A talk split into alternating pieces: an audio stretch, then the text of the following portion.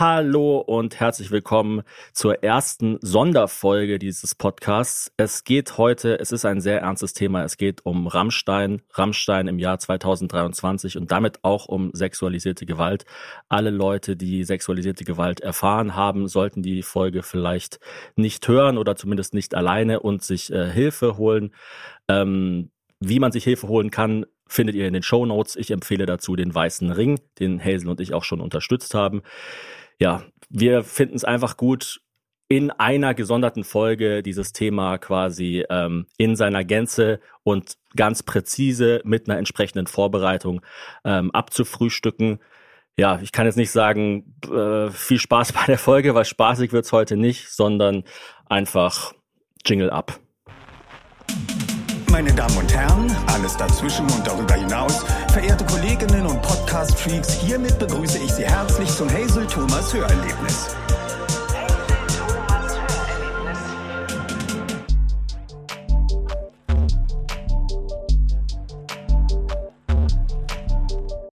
Ja, heute geht's um Rammstein. Wir nehmen die Folge am 13. Juni morgens auf, ganz kurz zur Folge am äh, 12. Juni, also die am 12. Juni released wurde. Da war das Rammstein-Thema zum Zeitpunkt der Aufnahme noch nicht so groß und ähm, es war auch klar, dass die Folge irgendwie, äh, sag ich mal, auf Reaktionen ähm, stoßen würde. Auch meine Kommentare zum Thema gewalttätige Fußballfans oder Fußballfans, unter denen ich mich nicht wohlgefühlt habe. Es war klar, dass dann Leute mir danach schreiben würden, äh, sag noch einmal, dass äh, Fußballfans gewalttätig sein können und ich schlag dir die Fresse ein und so weiter. Ja, ähm, es war auch so ein bisschen, also Hazel und ich haben uns ja so ein bisschen in der Folge gestritten und äh, ich habe das als relativ unangenehm wahrgenommen während der Aufnahme der Folge. Für uns beide, also für Hazel und mich, weil wir auch beide irgendwie geistig nicht so richtig auf der Höhe waren. Ich glaube, ich war wirklich einfach auch nicht in der Verfassung, um ernsthaft genug und präzise genug, um über so ein wichtiges Thema zu sprechen. Aber ich finde es trotzdem gut, dass ähm, dass, dass unsere Community das aushält und auch einordnen kann und dass wir uns auch mal im Podcast ein bisschen äh, streiten und Meinungsverschiedenheiten austauschen können. Wir haben auch jetzt die letzten Tage wieder, ich meine, es ist brutal heiß in Köln im Moment. Wir haben die letzten Tage, glaube ich, nie länger als vier Stunden am Stück in der Nacht geschlafen. Aber wir versuchen jetzt trotzdem, ähm, ja, weil das Thema ist einfach so groß und wichtig und ähm, es wurde kaum von Personen der Öffentlichkeit unserer Meinung nach ähm, irgendwie in, in seiner Gänze eingeordnet, außer halt den Leuten, die gesagt haben, ich kenne Till Lindemann und finde den super. So, ähm, genau, ich finde, Olli Schulz hat was Gutes gesagt. Also er hat halt gesagt, ja, er ist halt Rammstein-Fan, aber unter diesen Bedingungen kann er das halt nicht sein. Mhm. Aber sonst dieses ganze, also ich habe nie irgendwas gemerkt, was soll denn das? Also das ja. ist ja kein, vielleicht ein kurzer Recap für die mhm. Leute, die jetzt gar nichts von dem Thema mitgekriegt haben. Ja, wir müssen jetzt eine Passage vorlesen, weil das ganz genau so formuliert werden muss, wie es da geschrieben wurde. Hazel, du kannst besser lesen und sprechen als ich, also bitte. Ja, danke schön. Also, es gibt Vorwürfe von zahlreichen Frauen gegen Till Lindemann, dem Frontmann der Band Rammstein, dass es rund um Konzerte der Band, insbesondere auf sogenannten Pre- und Aftershow-Partys, zu sexuellen Übergriffen gekommen sein soll. Hierfür soll es ein durchorganisiertes Casting-Team gegeben haben. Frauen sollen vorab rekrutiert und ausgewählt, bei Konzerten in einer sogenannten Row Zero platziert und vor und nach den Konzerten Lindemann zum Sex zugeführt worden sein. Teilweise soll Lindemann sogar während der Konzerte in kurzen Pausen unter der Bühne Sex mit hierfür ausgewählten Fans gehabt haben. Und Einige Frauen berichten auch davon, gespiked worden zu sein, also dass ihnen auf den Partys K.O.-Tropfen oder andere Drogen in die Getränke gemischt worden seien. Im Anschluss soll es dann, ob mit oder ohne Drogen, Alkohol gab es wohl immer reichlich, zu teilweise sehr, sehr rohen sexuellen Handlungen gekommen sein, bei denen man über die Einvernehmlichkeit jedenfalls heftig streiten kann. Hierüber haben zahlreiche Medien in den letzten Tagen nach teilweise intensiven Recherchen berichtet. Rammstein selbst hatte zunächst zu den ersten Vorwürfen von Shelby Lynn rund um das Konzert in Vilnius Anfang Juni erklärt, dass man ausschließen könne, dass sich das, was behauptet wird, in ihrem Umfeld zugetragen hat. Kurz darauf hieß es dann, dass man sehr betroffen sei und die Vorwürfe außerordentlich ernst nehme. Die Fans sollten sich vor und hinter der Bühne wohl und sicher fühlen, man verurteile jede Art von Übergriffigkeit, man bitte darum, weder die Frauen, die Vorwürfe erheben, noch die Band vorzuverurteilen. Ein Anwalt der Band erklärte kurz danach, dass es für die Vorwürfe der sexuellen Übergriffe an einem Mindestbestand an Beweistatsachen fehle.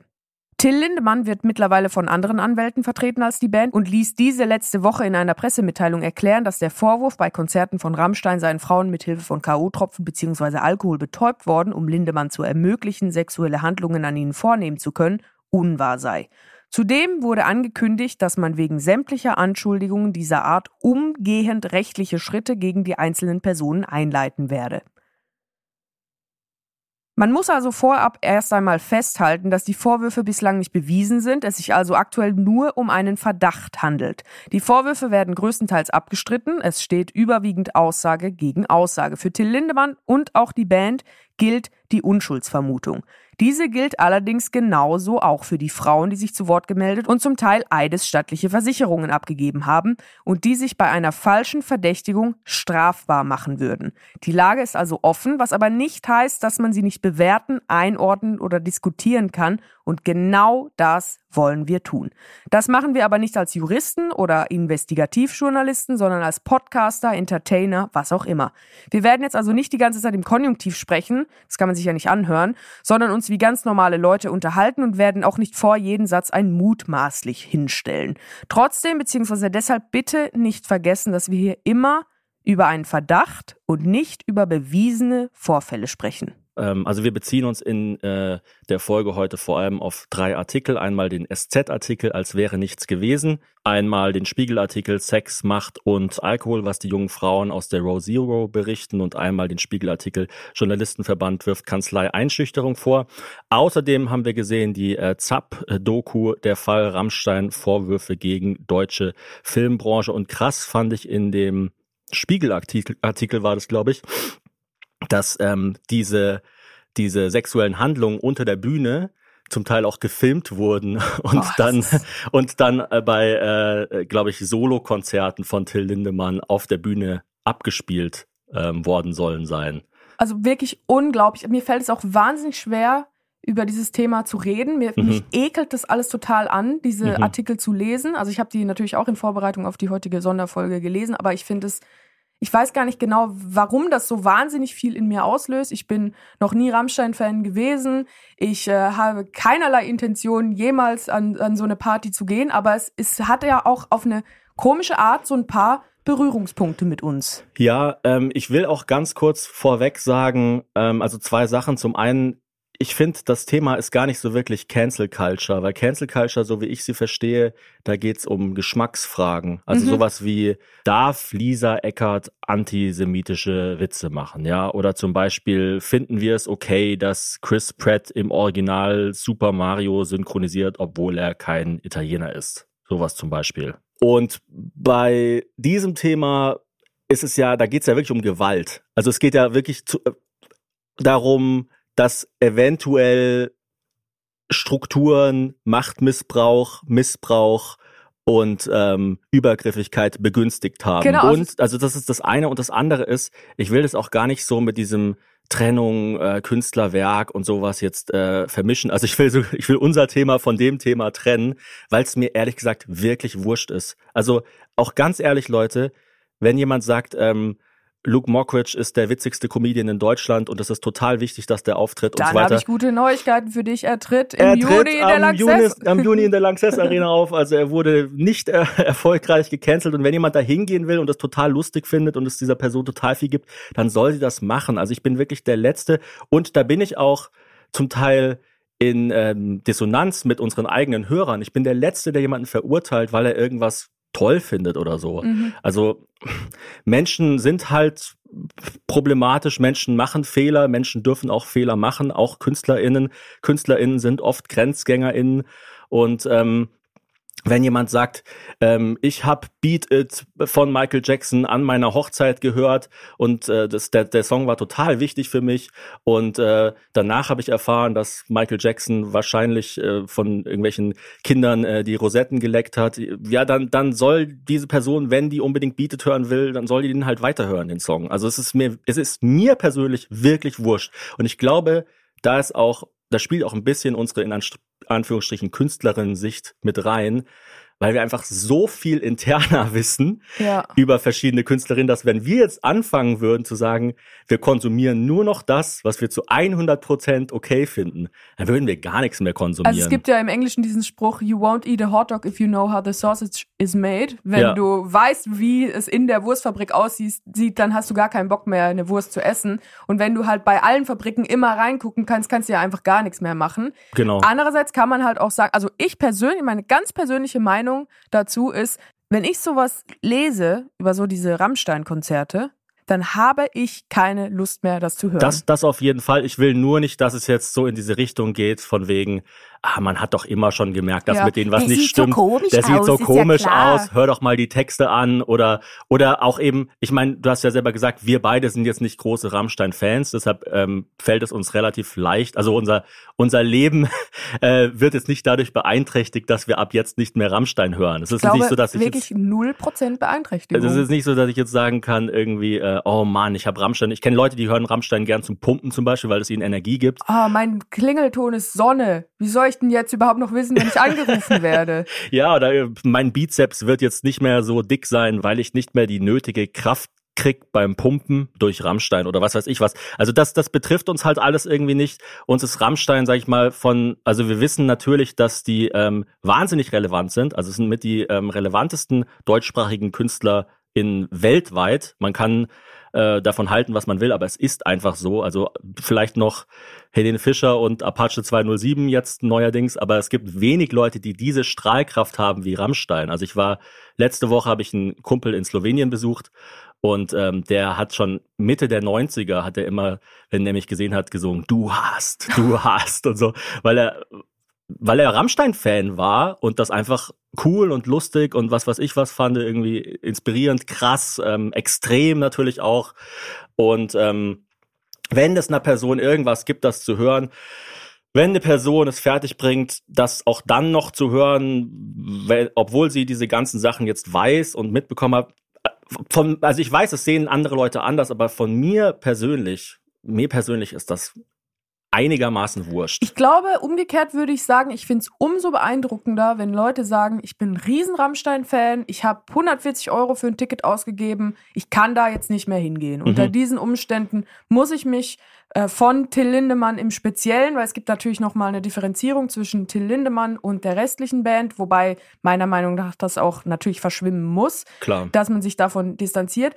Ich finde, der ganze Fall ist auch deswegen so spannend, weil er so ein bisschen wie so ein, ähm, also eine Auffrischung gibt, was hat die MeToo-Debatte gebracht? Weil, Genau. Also erstens ist es ja sowieso ein sehr vager Begriff, die MeToo-Debatte, weil es ist ja nicht so, dass Till Lindemann irgendwie einer Praktikantin an den Arsch gefasst hat und gesagt hat, na Mäuschen, hast du mir schon meine PDF ausgedruckt? Also Mhm. vielleicht hat er das auch mal in einem anderen Kontext gesagt, aber die hat sich zumindest noch nicht zu Wort gemeldet.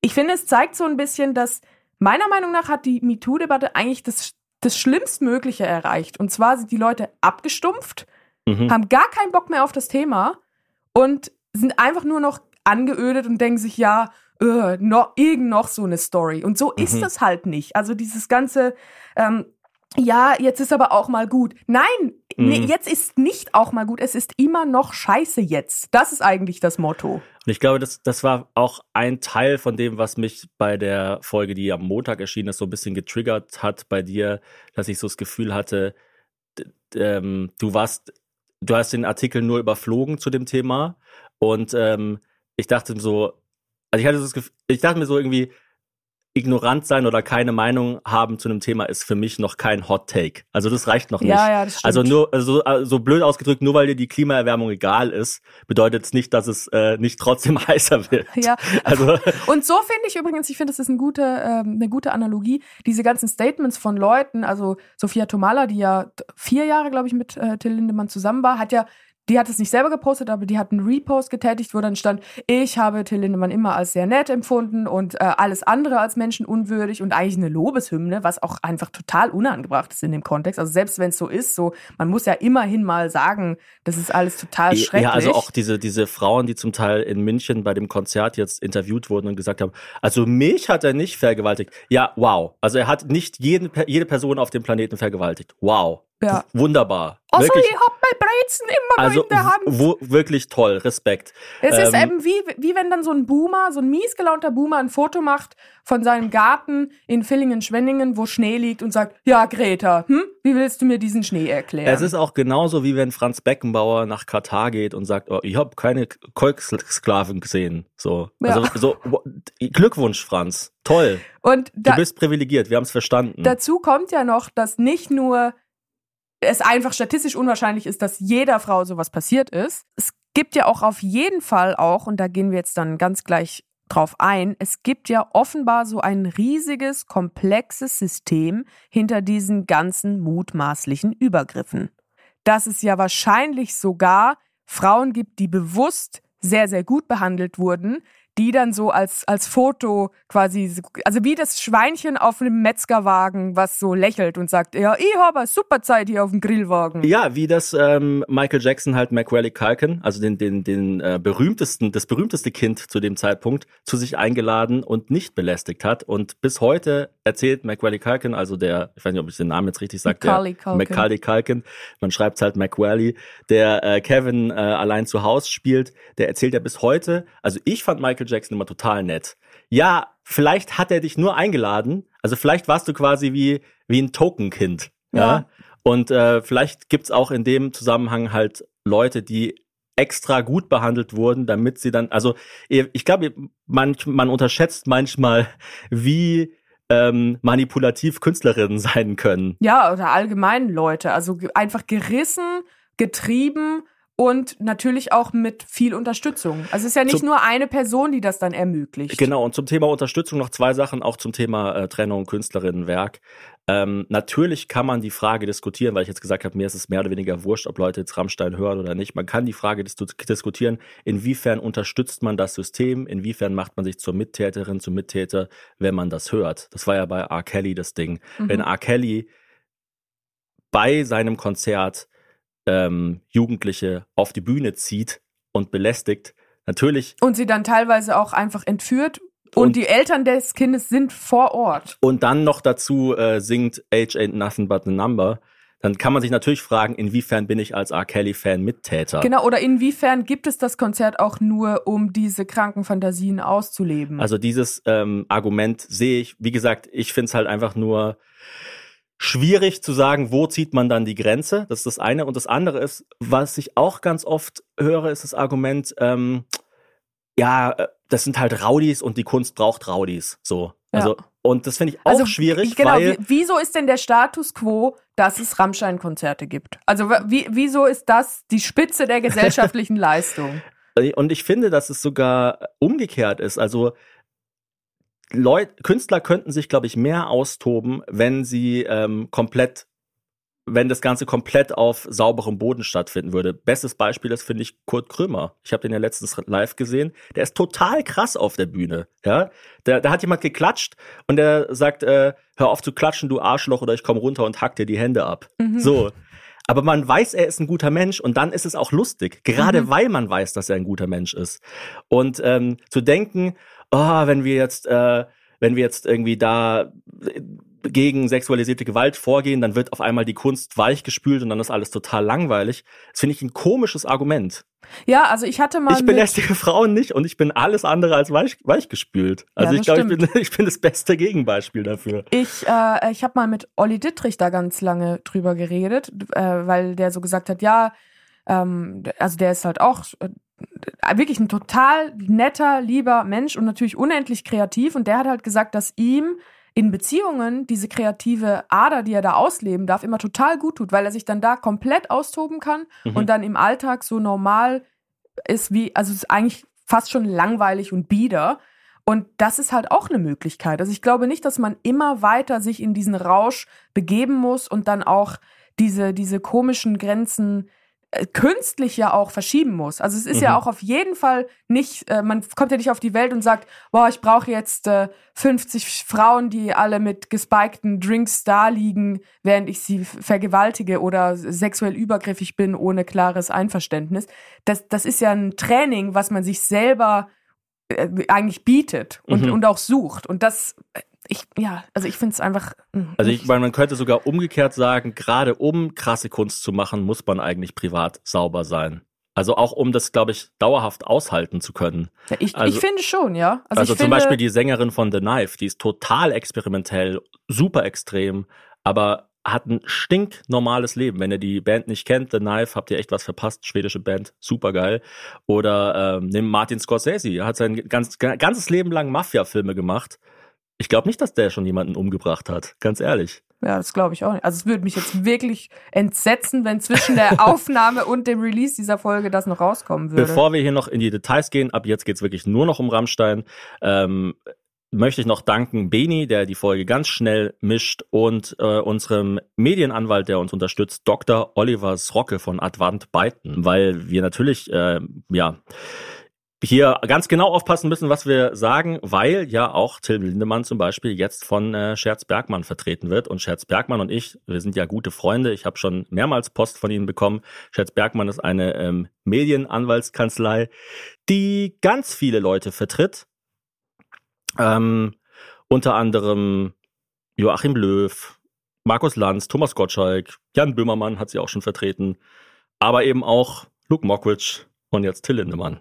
Ja, also ich finde, es, meine persönliche Meinung dazu ist, es ist eine interessante Auswahl. Ja. Scherz Bergmann. Ich finde es sehr interessant.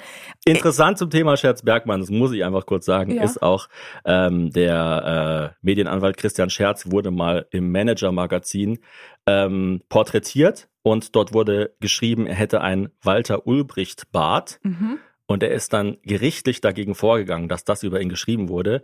Und dann wurde vom Oberlandesgericht Hamburg entschieden, dass das Manager-Magazin schreiben darf, er hätte einen Walter Ulbricht-Bart. Also das Manager-Magazin hat gesagt, Christian Scherz hat einen Walter Ulbricht Bart. Christian Scherz hat gesagt, nein, ich habe einen gewöhnlichen Bart. Und dann wurde vor Gericht entschieden, wie dieser Bart aussieht. Das heißt, es muss dann Stunden gegeben haben, darf. in denen eine Person Walter Ul Ulbricht Bärte mit anderen Bärten verglichen hat und dann geschaut genau. hat, ob es dazwischen einen Konsens gibt zwischen dem Christian Scherz Bart. Also auf jeden Fall ein interessanter Typ. Meiner Meinung nach äh, Scherz, ja, muss nicht immer mit Humor zu tun haben.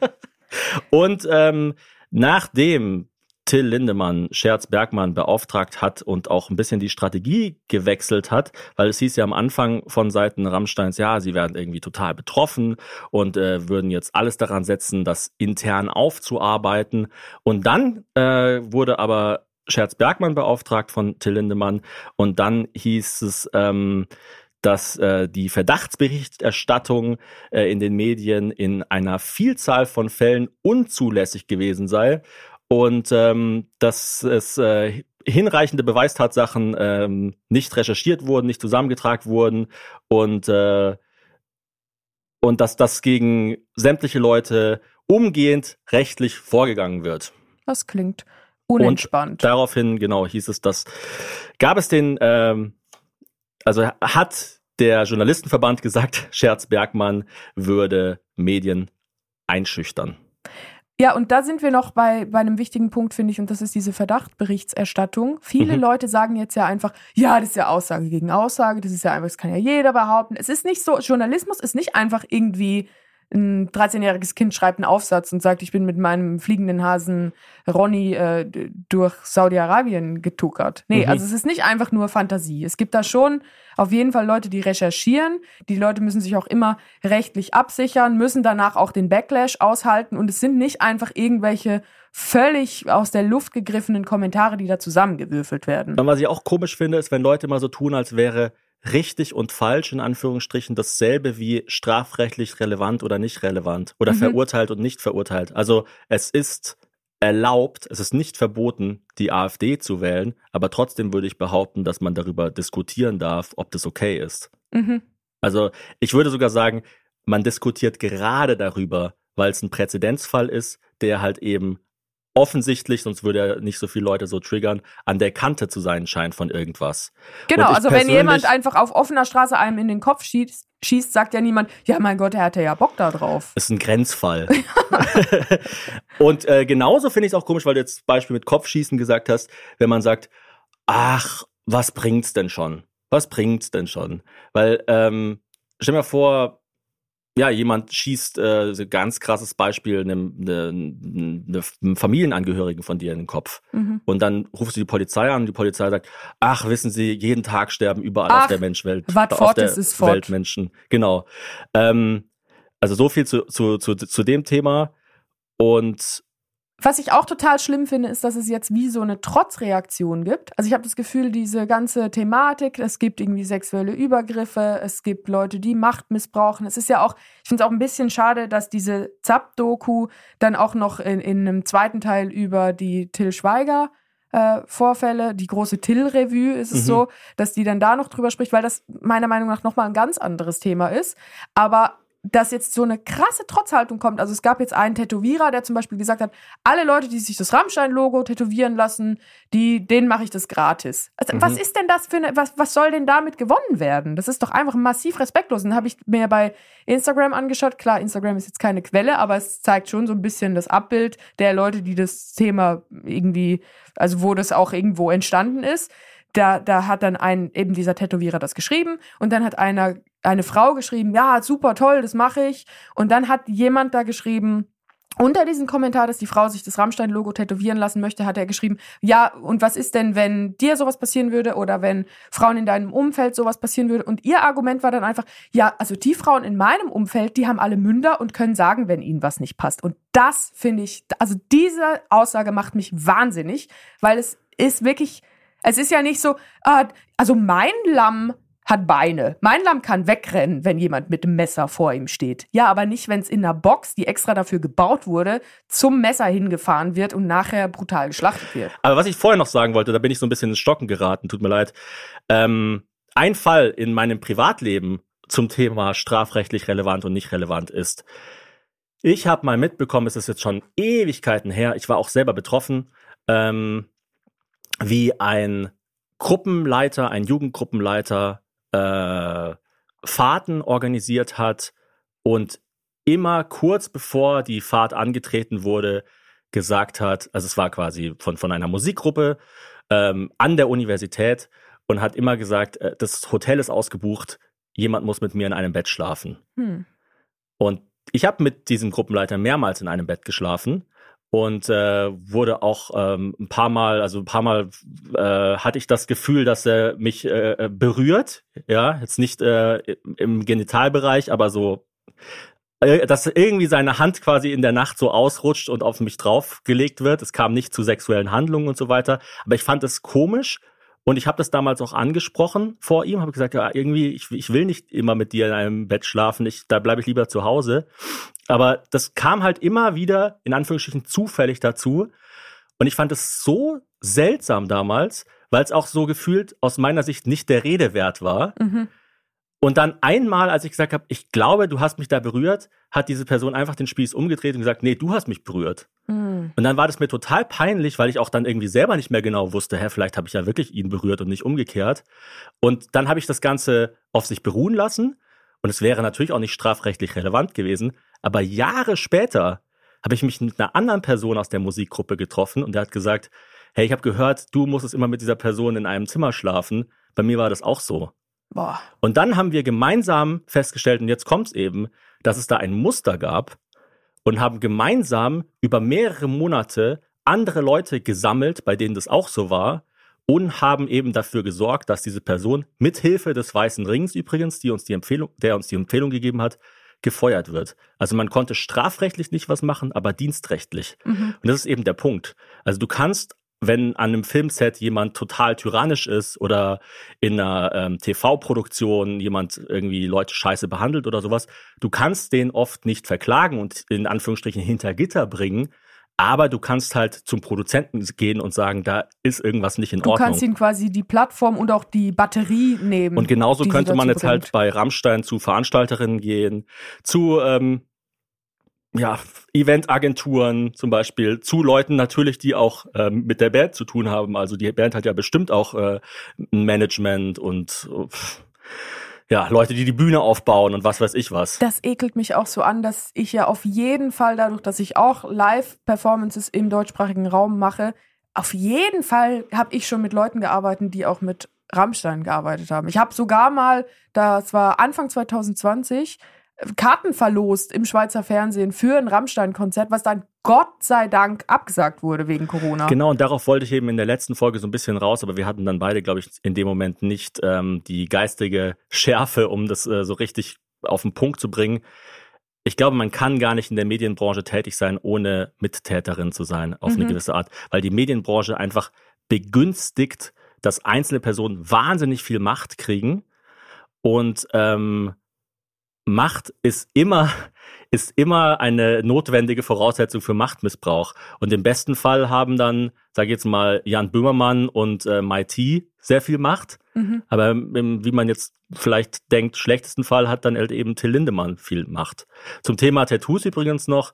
Ähm, als Kanye West da vor einem Dreivierteljahr so ausgerastet ist, hat sich ein Tätowierer gemeldet und gesagt, ich tätowiere kostenlos ähm, ich übertätowiere kostenlos Kanye-Tattoos. Das, das, ist fand ein ich super. cooler Approach. Das ist also, doch, da kann man sich mit dem Thema auseinandersetzen, kann seine Stiche üben. Ich meine, kleiner ja Hint hier für, für alle Tätowierer in Deutschland. Das ist jetzt, glaube ich, eine Mega-Werbung. Wenn jetzt ein Tätowierer hingeht und sagt, ich tätowiere kostenlos alle Rammstein-Tattoos über, also ich mache irgendwas anderes daraus, keine Ahnung, ein Plus, das ist ja, das ist ja so ein Plus eher, oder? Das ist eher so ein Plus mit so einem Bein nach vorne. Also, wie gesagt, mir ist es vollkommen wurscht, ob jemand die Band toll findet oder nicht. Aber ich glaube, wenn ein Tätowierer jetzt gerade richtig viel Werbung will, dann macht er das. Ich glaube, was auch wichtig ist, also es sind, sind so ein paar Gedanken, die da zusammenkommen in dem einen. Es gibt ja diesen Spruch, wenn du mit jemandem auf ein Date gehst, dann schau dir an, wie er mit dem Kellner spricht. Schau mhm. dir nicht unbedingt an, wie er mit dir spricht, sondern wie er mit dem Kellner spricht.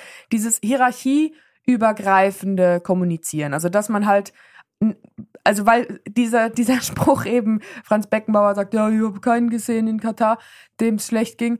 Ja, aber du bist ja auch in deiner Bubble ganz oben und wenn du halt automatisch mit Leuten redest, die auch in einer anderen Position sind, dann merkst du vielleicht auch, hörst du vielleicht raus, ah, der Chef, der eigentlich zu mir total nett ist, weil er vielleicht auch in meinen Arsch reinkriechen will, weil ich selber wichtig bin, der ist zu den anderen total böse und sich dann trotzdem davon zu distanzieren, weil man einfach merkt, dass andere Leute schlecht behandelt werden und man selber eigentlich nicht, das finde ich ist auch was sehr Wichtiges. Ja, das ist ja das sogenannte, was ja auch so ein bisschen ausgelutschter Begriff ist, Checken der Privilegien. Ja.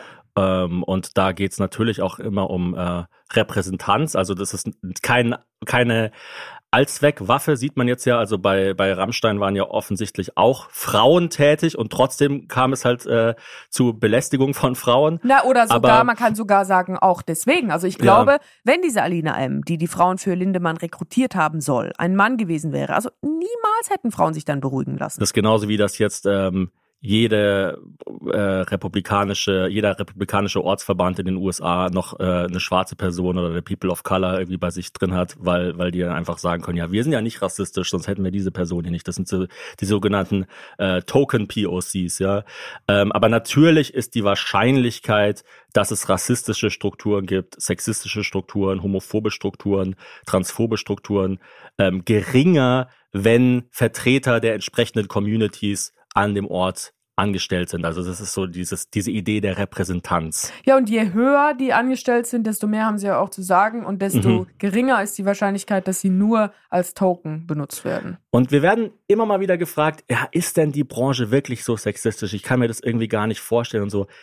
Wir haben so viele Fälle erlebt also so Und das ist nur Fälle. der direkte Sexismus, von dem wir jetzt sprechen. Also dieses ganze, ja, Frauen haben es halt irgendwie dann nicht so leicht, wenn sie dann mit anderen Männern in einem Hotel schlafen müssen. Das ist natürlich noch ein riesiger, langer Rattenschwanz, aber einfach so direkte Fälle von so plakativen Sexismus. Ja, eine, eine Moderatorin, die den Job nur bekommen hat, weil sie den Produzenten eingeblasen hat. Haben wir erlebt, Hab und zwar nicht 1973. Nee, letztes Jahr. Oder dass im Backstage äh, Witze gemacht darüber, äh, werden darüber, dass der Moderator gerne Leute ver vergewaltigt. Ja. Ich kann sowas kaum aussprechen. Also es ist, es ist einfach zu krass. Oder dass Moderator von Poetry Slams zu 16-jährigen Mädels sagt, ihr könnt bei mir auf die Bühne ähm, und auftreten, wenn ihr äh, mit mir eine Nacht in einem Bett schlaft. Mhm. Das haben wir, das, das haben wir alles, also wir waren jetzt nicht, wir standen nicht jedes Mal daneben, das wäre ja auch irgendwie creepy, aber wir haben das alles halt miterlebt im Laufe unserer, weiß nicht, wie lange sind wir jetzt in, in dieser zwölf Branche, Jahre. zwölf Jahre oder so. Und ähm, natürlich lässt mich dann das Thema nicht kalt. Oder einmal auch ganz krass habe ich in einem Podcast von äh, sexueller Gewalt ähm, von einem Comedian berichtet, Es war nicht Luke Mockridge. Und der Comedian war geladen in einer äh, großen Fernsehshow. Und der Produzent dieser Show hat dann Hazels damaligen Manager angerufen und gesagt, der Thomas hat in seinem Podcast was gegen den gesagt, der ist jetzt bei uns, das wirft ein schlechtes Licht auf uns, sagt dem Thomas, er soll das löschen. Und weil wir damals noch nicht die Eier hatten oder die Möglichkeiten oder einfach auch jünger und unerfahrener waren, haben wir halt gesagt, oh shit, ja gut, dann löschen wir es halt. Genau, also es ist immer eine riesige Maschinerie auch dahinter. Und es ist immer, wenn, wenn man quasi die Wahl hat zwischen, ich glaube, einem mächtigen Mann oder zehn mittellosen Frauen, dann wird immer dem mächtigen Mann der Vorzug und der, gegeben. die Argumente sind ja so primitiv. Also es ist ja dann wirklich einfach so, ja, aber der wirkt doch so nett. Ja gut, es ist auch sein fucking Job, Leute Ja. von sich selber zu überzeugen. Und das ja, glaube der ich. kann so gut mit Kindern. Ja, alle Diktatoren können gut mit Kindern. Das- ja, aber Kinder wissen ja, wer Charisma hat. Ja. Oder ich habe mitbekommen, dass bei dem Casting einer Show Ines Agnoli ausgeschlossen wurde, weil es hieß, die ist schwierig, die ist nervig. Hm. Ja, die sagt am Ende noch, wir wären sexistisch. Ist ja mega Das ist einfach nervig, der- wenn man für seine Grundrechte einsteht. Also die ganze Branche gaslightet quasi Frauen, könnte man fast sagen. Ja, ja, auf jeden Fall. Inwiefern denkst du denn das Argument oder inwiefern findest du denn, das ist valide, wenn Leute sagen, ja, Groupies gab's ja schon immer. Also, dass irgendwie Stars Groupies bumsen, das gab's ja schon immer. Gab's schon immer, war auch schon immer scheiße. Also ich habe das also, ich finde es auf einer persönlichen Ebene einfach nicht cool. Also, ich kann mir nichts Ja. Schlimmeres vorstellen, als mit einer Person Sex zu haben, die schon so viel über mich weiß. darauf wollte ich hinaus. Als wir angefangen haben mit Podislam, hatten Podislammer tatsächlich auch Groupies. Und ähm, natürlich hatte ich auch schon hier und da mal was mit einer Frau nach einem Auftritt, die mich deswegen irgendwie toll fand und so. Aber ich habe relativ früh mir hat das irgendwie nie wirklich viel Spaß gemacht, weil ich immer das Gefühl hatte, nicht nur nutzen die Künstler die Groupies aus, sondern ja auch umgekehrt. Also der Groupie hat ja mit einer Version von dir körperlichen Kontakt Mhm. und nicht mit dir als Mensch. Also du als Mensch interessierst den Groupie ja quasi auch nicht. Also ich fand es von beiden Seiten quasi irgendwie strange. Wenn Leute das brauchen und so weiter, pff, ihr, ihr wisst ja, wir sind für freie Liebe und alles Mögliche. Also was ich bei Lindemann halt schwierig finde, ist zum einen natürlich dieser krasse Altersunterschied, dann natürlich, wenn es denn so war, dieses unter Drogen setzen und ich glaube, das, was die Leute grundsätzlich schockiert und anekelt, ist so dieses Maschinelle. Ja, dieses Also, komplett wie- leidenschaftsbefreite. Das ist wie, ich habe nichts dagegen, wenn jemand ähm, äh, Hühner in seinem Hinterhof hält, aber Massentierhaltung finde ich abartig. Ja, also wenn du zu jemandem auch nach Hause gehst und dann sagt er, ich habe einen Hühnerstall und dann ist der acht Quadratmeter groß und da sind 1200 Hühner, dann sagst du ja auch irgendwie, ähm, was, was soll das? Ja, genau. Und, und natürlich gibt es Leute, die sagen, oh, du bist ein Heuchler, weil du bist ja kein Veganer oder was weiß ich was. Aber nur damit ihr so ungefähr wisst, auf was wir hinaus wollen. Also, ähm, dass, dass eine Person systematisch quasi Rammstein-Fans sucht, die anschreibt, Ja, sagt, suchen lässt Sucht, sogar. Ne, ne, ich sag ja, sucht für Rammstein, Ach so, die ja. anschreibt, dann sagt, schickt mal Fotos, schickt auch von euren Freundinnen Fotos, diese Fotos vorsortiert werden, dann werden diese Fotos, wenn die Vorwürfe stimmen, Till Lindemann gegeben, der sucht dann nochmal aus, was er davon toll findet, dann werden davon nochmal quasi ein Destillat eingeladen, dann werden die ihm alle irgendwie in Reih und Glied, auch mit Markierungen auf dem Boden und sowas präsentiert, unter Drogen und dann darf er sich quasi aussuchen, ähm, ja, Wer ihm zwischen den Sets einblasen darf. Genau. Ja, und das ist halt das perfide an der Situation. Dadurch, dass es ja, dass der die Saat eigentlich dieses Events ist ja auch ein Fantum und ist ja ein Stolzsein auf ein Row Zero Girl sein. Aber es wird halt auch nicht offen kommuniziert, was es bedeutet, ein Row Zero Girl zu sein. Dass man dafür Sex mit dem Sänger gecastet wurde und womöglich gespiked wird. Es gibt aber auch einfach gerade auch zu wenig faktische Beweise. Und dann dieses Ganze, es war nicht einvernehmlich oder es war nicht klar einvernehmlich. Das ist halt einfach saumäßig schwer zu beweisen. Ja, und die Unschuldsvermutung ist halt auch nur eine Vermutung. Also die Leute, die immer sagen, Unschuldsvermutung, Unschuldsvermutung. Genau, und- es ist und eine Vermutung. Es ist eine Vermutung und es ist ja auch nicht so, dass jede unschuldige Person mit einer Unschuldsvermutung rumrennt. Also wenn du gar nichts, wenn es gar keinen Grund gibt zu glauben, dass du irgendwas getan hast, dann wird auch niemand mit einer Unschuldsvermutung und rumlaufen. auch dieses, ähm, also dass Leute grundsätzlich was gegen Verdachtsberichterstattung haben. Also es ist der Job von Journalisten, Situationen einzuschätzen. Zum Teil auch natürlich immer faktenbasiert, aber zum Teil auch Prognosen einzuschätzen oder Grenzbereiche einzuschätzen. Also wenn jetzt, sag ich mal ganz blöd, ein Journalist sich hinstellt und sagt, ich glaube 2024 wird Trump gewählt, dann ist es ja auch erstmal ein Verdacht. Wo sind die Fakten? Wo sind die Fakten? Ja, ja das ist halt, so funktioniert Journalismus. Also Journalismus. Und deswegen ist ja auch unabhängiger und freier Journalismus so wichtig. Journalismus und, ähm, sagen wir mal, knallharte Juristerei sind zwei Dinge. Also Journalismus ist wie quasi das Bindeglied zwischen ähm, Juristerei und Literatur. Das ist halt irgendwo dazwischen. Mhm. Und wo genau, darüber kann man sich streiten und darüber wird sich auch gestritten. Zwei Dinge noch. Weil jetzt ist also die Frage, wie geht's weiter? Ja, also es werden natürlich noch ganz viele Sachen dazu rauskommen. Es werden auch noch ziemlich ähm, die Fetzen fliegen, auch juristisch. Es wird vielleicht auch innerhalb der Band noch ähm, hier und da zu äh, zu Streitereien kommen. Es gibt ja auch jetzt schon viele Leute, die nicht gehen oder die ihre Tickets zurückgeben. Also es gibt, kommt auch auf jeden Fall jetzt schon zu finanziellen Verlusten. Was mich Andreas Tobler zum Beispiel gefragt hat, der Journalist, als es auch um Luke Mockridge ging, der ähm, diesen, diesen Beitrag, diesen, diesen Text über mich geschrieben hat, ähm, war so, ja, was hättest du denn gewollt, dass Luke Mockridge macht? Was hätte denn Luke Mockridge mhm. machen sollen nach diesen Vorwürfen?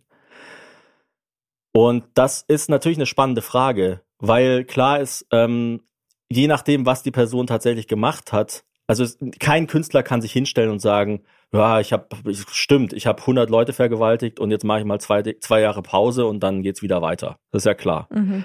Aber es gibt schon auch Fälle von Künstlerinnen, die erfolgreich öffentlich Reue gezeigt haben. Das würde ich schon, das, das würde ich schon behaupten. Also Louis C.K. zum Beispiel, ja, da gab es so Belästigungsvorwürfe, die waren zwar vergleichsweise, also wenn man es jetzt, also wenn man sagt, also R. Kelly ist quasi im ganzen Spektrum sexualisierter Gewalt auf der einen Seite, Louis C.K. ist auf der anderen. Mhm. Louis C.K. hat gesagt, okay, ich habe äh, mir einen runtergeholt, während ich mit Frauen am Telefon war.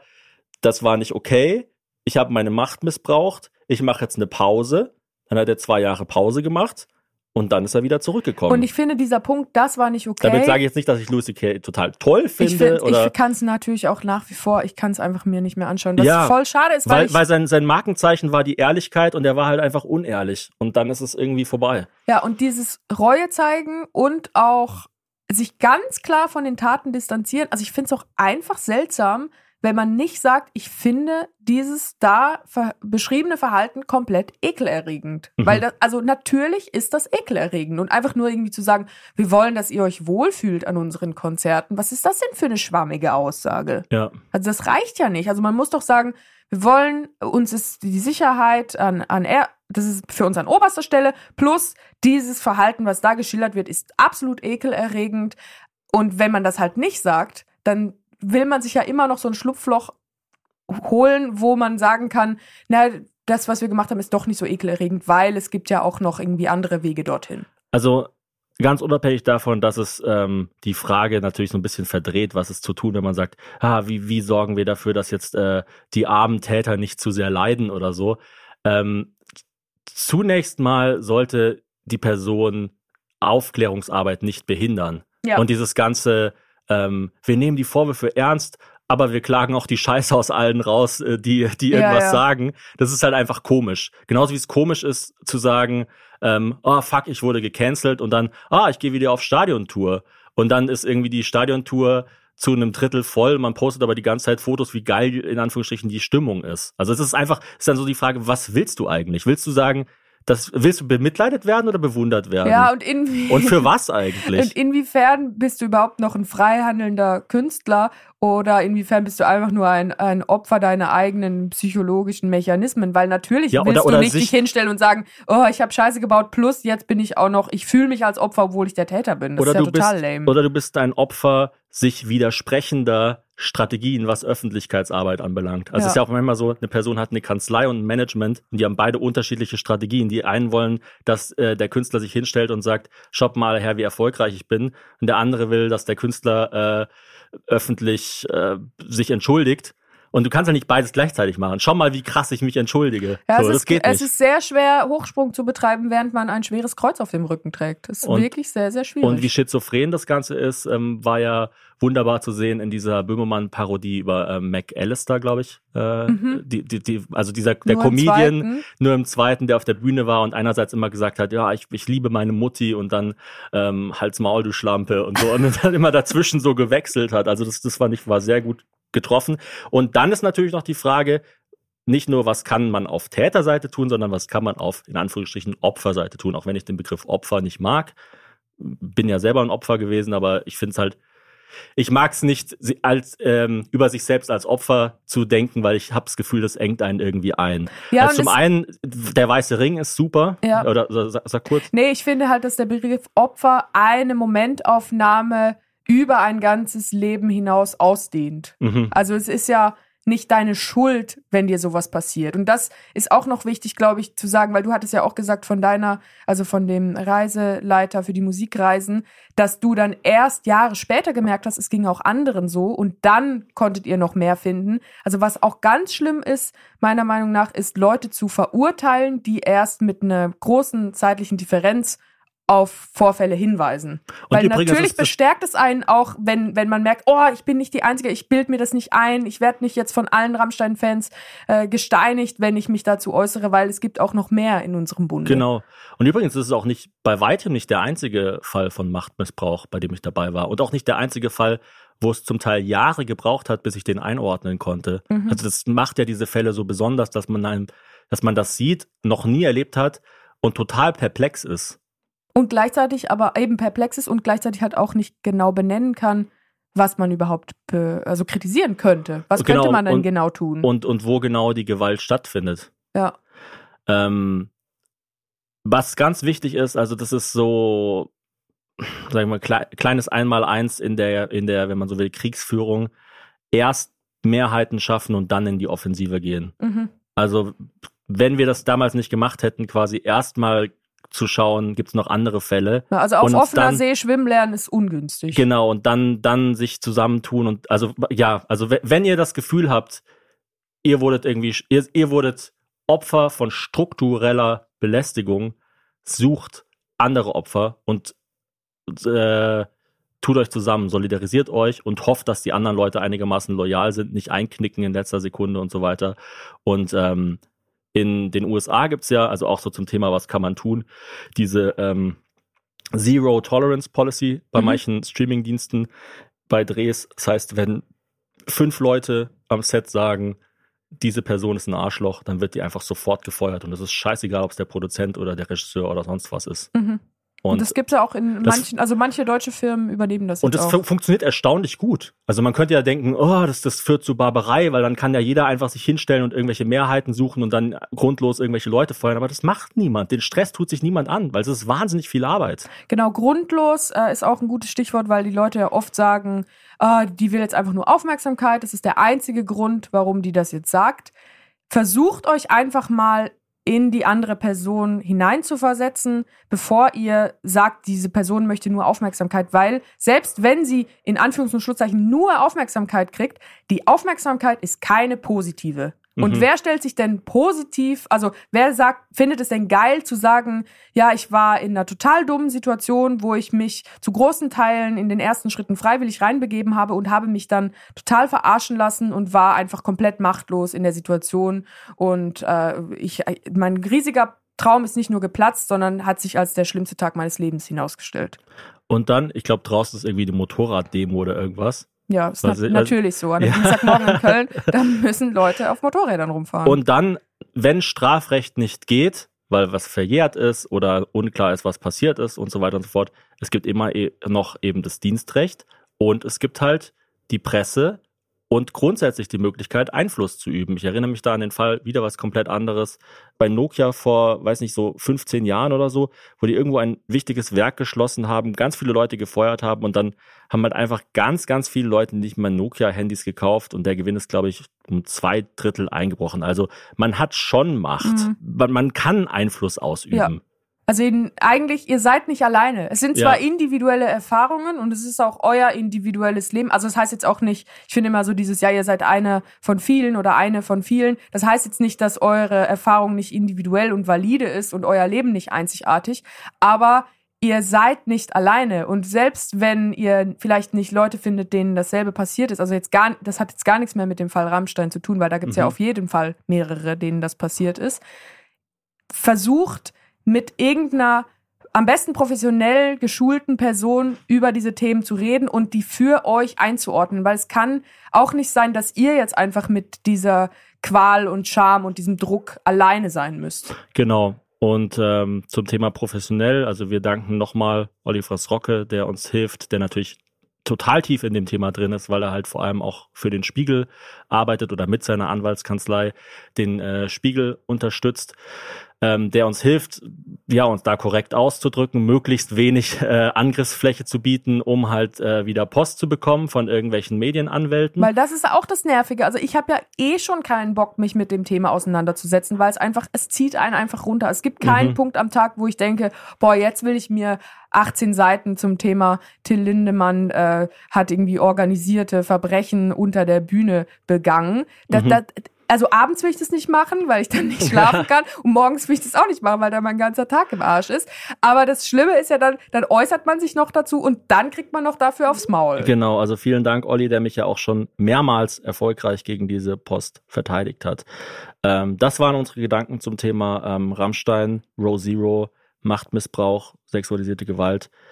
Ich kann nicht sagen, ich hoffe, es hat euch gefallen. Nee, aber Keine ich glaube, Ahnung. man kann sagen, wir sind gespannt auf euer Feedback und wir ähm, sind auch offen natürlich für Kritik. Wir sind auch sehr gespannt, falls ihr individuelle Stories habt. Vielleicht habt ihr ein Rammstein-Tattoo, das ihr jetzt überdecken lasst oder Mhm. vielleicht seid ihr auch ganz anderer Meinung als wir. Also wir sind erstmal grundsätzlich offen für jede Meinung, aber teilen natürlich bei weitem nicht jede Meinung. Genau. Ja, danke schön, Thomas, dass du das so äh, auch zeitintensiv vorbereitet hast, dass du mich auch manchmal zwingst, oder was heißt zwingst, das ist jetzt wirklich gar nicht gut in diesem Kontext, aber dass du mich ermutigst. Weil eigentlich mag ich das ja schon, über solche Sachen zu reden, Mhm. aber ich muss sagen, wenn ich alleine einen Podcast hätte, hätte ich halt einfach nicht den, den Wumms, um, um, äh, um mich da hinzuhocken und das irgendwie zu recherchieren und dann auch zu sagen, ich mache jetzt eine unbezahlte Sonderfolge und hock mich da hin und mache mich angreifbar und befasse mich mit irgendwelchen unangenehmen Themen, weil eigentlich bin ich ja die, die Quatschdame, die sich bei LOL als Tisch verkleidet. Und das ist einfach das absolute, also sich als Tisch verkleiden im Fernsehen oder über äh, sexualisierte Gewalt zu sprechen, das ist einfach was anderes. Und ich finde aber trotzdem, dass es auch wichtig ist, dass Personen in der Öffentlichkeit, die eine gewisse Reichweite haben, diese Reichweite auch gut nutzen. Genau, und ähm, wir haben ja in der letzten Folge auch besprochen, dass es halt eben auch wichtig ist, dass Leute aus der eigenen Zunft, eben weil man da